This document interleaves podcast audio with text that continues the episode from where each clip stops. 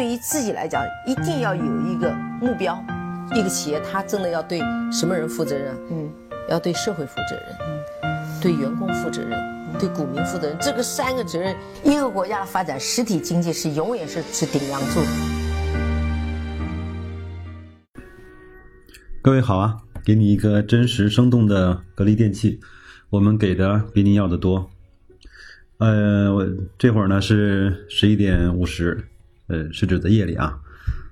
我刚刚出差回来到家收拾停当，我想今天还是说两句吧，因为这两天在喜马拉雅的后台有太多的朋友在问我相类似的问题啊，白老师，你对格力的十几连跌该怎么看？那我现在是不是该嗯？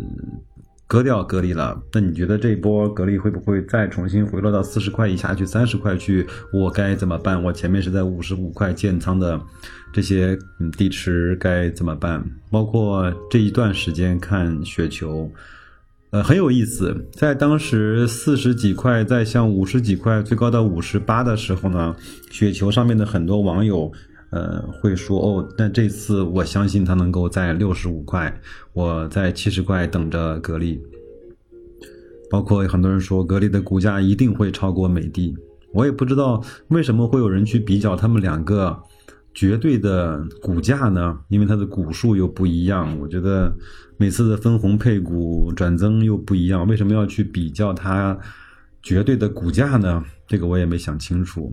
那从五十几块一直跌到五十块，现在是四十七八块的时候呢，有很多人说，哦，那我呃三十八块等着格力啊，等它跌透吧，我再买。呃，非常巧的是，这段时间正好嗯听了一个节目，包括夏春博士的。嗯，对价值投资的一些心态的控制，包括一些交易的情绪的一些控制，包括这次诺贝尔奖经济学获得者的呃罗伯特，应该是叫席勒教授吧，他讲的更多就是那种金融行为学上面讲的很多人情绪的影响，包括心态的影响。嗯，还有呢，三月份看了一本书，叫朱宁写的《投资的敌人》，上面也更多的是讲的是情绪，包括嗯投资的心态。呃，那我就在想，那我们整这这期聊什么呢？很多人在聊趋势，在聊恐惧，在聊 K 线的时候，包括很多人在聊二八转换的时候，那我还是，嗯，不怕大家笑话，我还是想给大家聊一聊格力的基本面。因为什么呢？因为一个公司它不可能因为这两天股价的变化，整个公司的基本面就发生了变化。无论这个馒头卖五块，还是卖一块，还是卖二十块，它都是一个馒头的价值嘛。那我们来评估这个馒头值不值一块钱？我们从什么来评估呢？是很多人要两块钱、八块钱、十五块钱去买它吗？还是说这个馒头可以给你带来最基本的解决你温饱的问题？那对一个公司也是一样的。那格力在五十八块的时候，它就是就它就是宇宙第一吗？那它在十六块的时候，就是不堪入目的五流公司吗？好像都没有改变很多公司的基本面。那好吧，那我把今年说了 几十遍的对格力的一些最基本的判断。跟大家稍微的讲一下，那我们都知道，格力今年就是一七年，它的营业呃额应该是一千五百亿，这个应该是呃板上钉钉的事情。那海尔和美的呢，都发布了它一七年的年报。非常巧合的是，他们两家公司的整个年度收入都是两千四百一十九亿，非常巧。但是美的的整个净利呢，应该是没有格力多。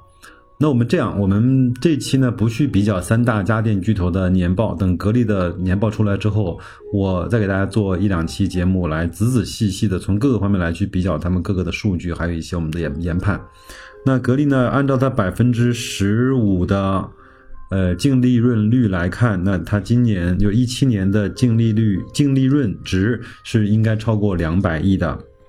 按照它整个六十亿的股本来看，每一股的。呃，每股收益是可以做到三块三，甚至是三块五的。如果按照百分之七十的分红率，应该是可以分到两块三到两块五的。那我们也都知道，董明珠在多个场合也说了，格力一七年纳税超过了两百个亿。那国家对制造企业从百分之十七的增值税降到百分之十六，那嗯是降了百分之五点八到百分之六。那这样的话，我们最差的估算，那那在两百亿纳税额里面，至少应该也贡献了十几亿、二十亿不到的新增的利润出来，对吗？那如果这样的话，我们对一七年的业绩对格力来说还有什么可担心的呢？那有人说，哦，那那这次不一样，它可能遇到了天花板，它可能遇到了整个呃市场行情不好的时候。那我们也都知道，我们前面的节目很多人也都听了，我做了一二一二月份整个空调和去年同比的一些情况的数字的分析和罗列，我们也没有看到在这个市场上的空调是开始卖不动了。呃，我也看到了很多网友在说，这才三月，这才三月底四月初，各个地方都已经出现了三十度的高温。那我们也知道，我们不希望今年就不期望或者不奢望今年还是一个去年一样的酷夏。呃，但是我觉得这种嗯冷热的这种两极的分化的情况应该是是一个常态。那所以说夏天。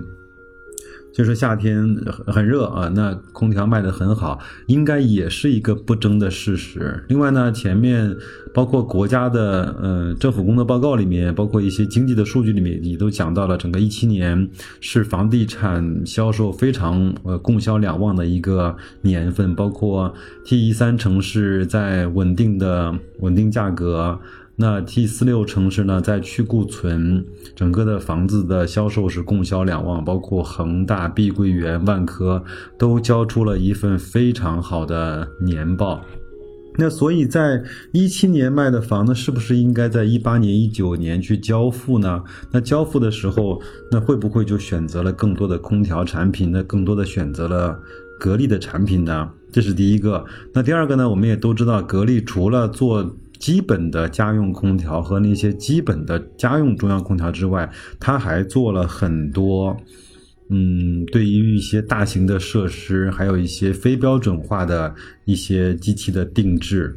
那我今天呢，就想着重来讲一下这个部分。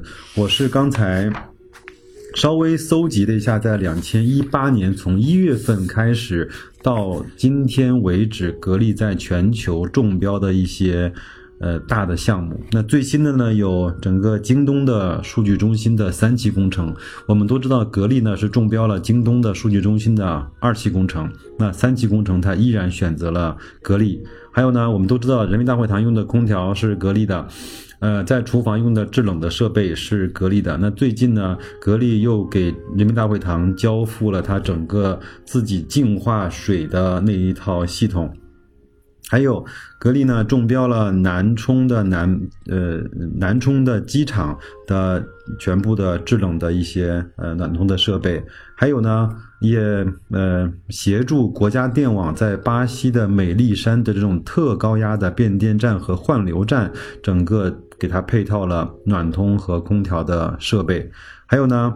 嗯，中标了阿曼的最大的商业综合体的所有的空调的设施，那也给宝钢的上海总部交付了整个空调的装备，还有沈阳的地铁十号线、杭州的地铁五号线和珠海机场以及到澳门无缝连接的叫珠海机场的城轨，都是用的格力的。嗯，设备。那至于说是多联机还是磁悬浮，这个我就不再细讲了。还有，嗯，中标了巴基斯坦的叫瓜达尔港的呃设备，还有缅甸仰光的叫坎塔雅的呃设备，还有呃东帝汶的一个大型的超市。呃，东帝汶呢，很多人未必了解，它是一个两千零二年才从印尼独立出来的一个崭新的国家。也是两千零二年跟我们中国建交的，那它也是选选择了格力的产品，还有格力呢，在前一段时间，嗯，都是在一八年以后啊，前一段时间给驻港部队的一个展览中心配套了整个空调的设备，呃，当然在今年来看，一个比较大的新闻就是中标了在美国的凤凰中心的光伏的。项目，也中标了美国的水牛城。水牛城是一个相对比较偏北的一个城市，那它极寒的时候有可能会到零下三十度，那这个也考验了整个格力在这种极寒的情况下能够嗯正常运转的一个能力。还有呢。在印尼的首都雅加达的苏迪曼 Suit 办公大楼的设备，还有在越南的一家非常有名的呃女性奢侈品的呃制造商叫 Regina Miracle，呃，整个它的项目整个有一千多万都是整格力的呃制冷和。配套的这种设备，这个我我只是不完全的搜集了我能看得到的，从一月份到四月份，格力在全球的范围之内中的一些标单。那在国内的那其实就更多了。那去年我也是分批次的给大家做了一些播报。那讲完这些，我想讲什么呢？呃，包括我前面看到了美的的年报里面，它在线上跟线下的份额都变成了。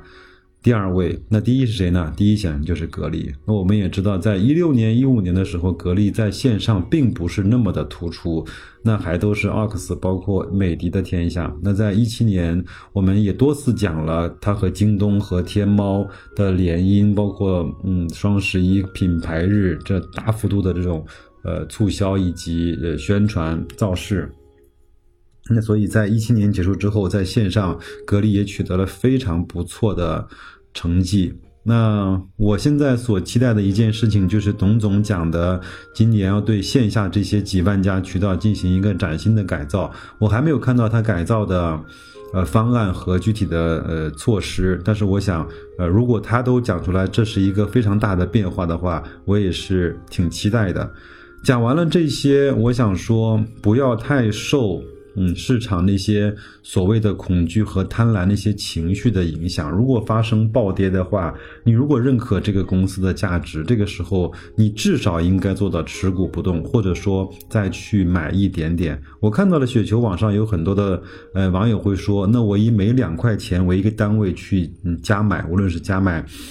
呃，一千股啊，加买两千股，就是都这个都没所谓，根据自己的资金量来。但是，呃，如果你看好一个公司，难道你不希望在它 三十块的时候买到它吗？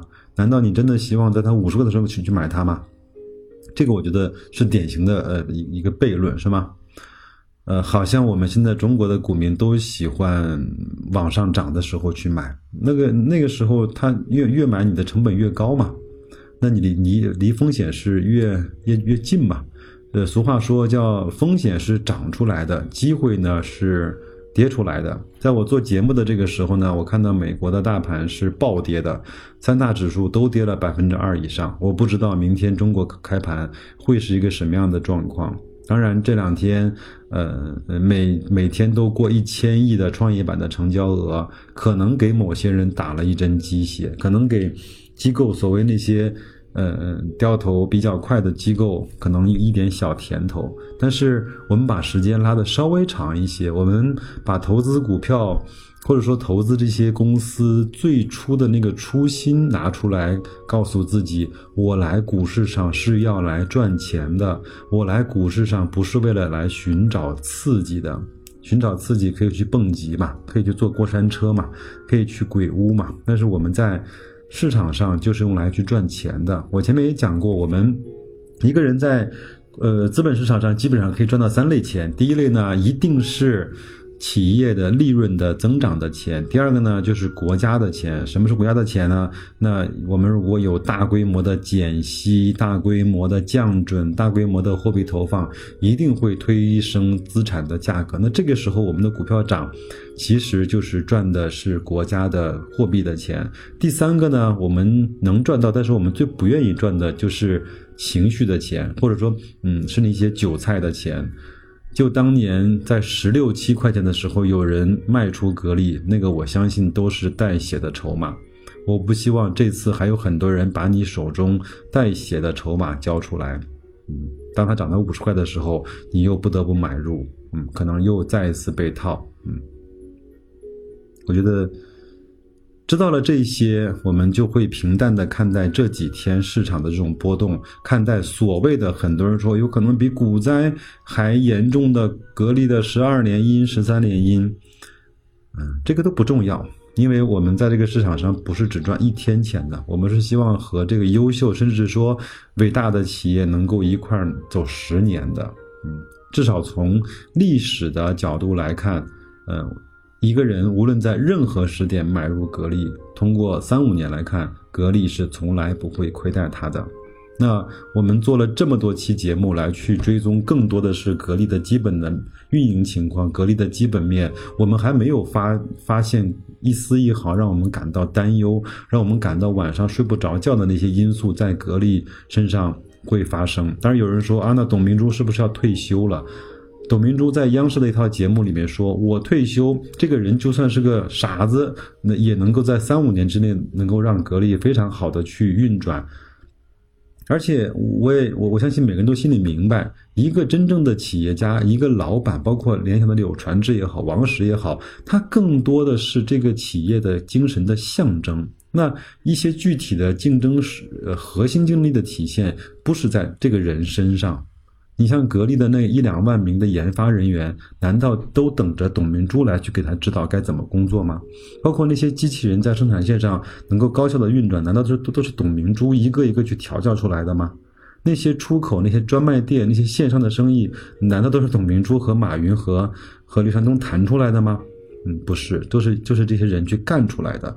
一个大公司有它非常完善的人才机制和运转规则和整个的运转的。呃，流程的时候，嗯，它有一个巨大的惯性，特别是在这样的正规的公司，在这个企业文化相对是比较严格的公司的时候，它更能够保，就是保持住这个惯性。另外，我相信凭董明珠董总的，呃，他的个人的性格，他一定会，他即便是退休。呃，你或者说不不能够连任，他一定会找一个让他自己放心，并且能够给珠海的国资委也好，珠海的格力集团也好，有一个交代的，嗯，人选。所以说，这个它不是一个特别不好的消息。当然，我们知道，没有了董明珠，可能格力的光环会少一些，格力在网红上面的呃效应会少一些，可能嗯，格力它不能够成为一个话题的公司，但是不妨碍它是一个赚钱的公司。其实我个人来说，我更加喜欢一个闷声赚大钱的公司。嗯好吗，各位晚安。那我就我们就安心持股，看看这个市场上风起云涌，呃，做好你自己安静的利润收割者。再见。